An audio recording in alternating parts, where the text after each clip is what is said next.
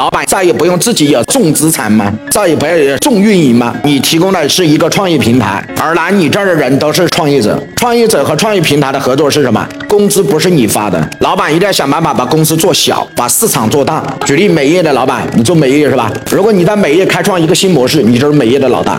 什么叫美业的新模式呢？就是我提供的是一个美发美容的院，来作为一个创业平台，其实可以按照我的创新把它全部颠覆掉。如何来操作？非常简单，我提供一个创业的美容美发平台，所有员工来我这里美容美发上班，洗脚妹来我这儿上班，每个人要给我交一千块钱一个月，你们觉得可能吗？那个安脚妹她一听立刻就跑了，我说第二句话他们都留下来了，就是你来我这儿上班，我不包吃也不包住，你自己还要给我一千块创业基金，才能来我这家店创业。那第二句话就非常简单，我一讲完你就愿意来了，为什么？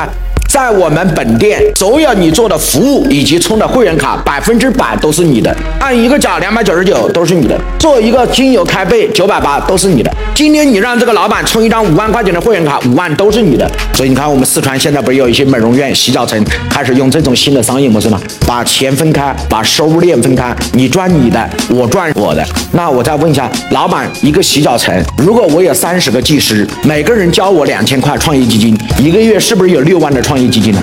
我是不是把房租、水电基本上可以保本了？这样的话，是不是大家一起来我这创业，把这个门店的租金、把水电全部给打平了？然后员工赚员工的服务的钱，我赚他服务衍生品的钱。那有人说，王老师他充了五万的卡，那他把五万拿走了不服务怎么办？非常简单嘛，你充了五万的卡，按照你提供多少次服务嘛，每做一次服务我就给你结算嘛。所以这样的话，是不是门店也没有风险了？告诉我是还是不是？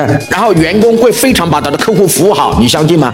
因为他今天再也不是一个普通员工打工的心态，而是一个创业老板致富的心态。他会把客户关系维护啊，充两万、充五万都是谁的？都是我的，这个力量最强。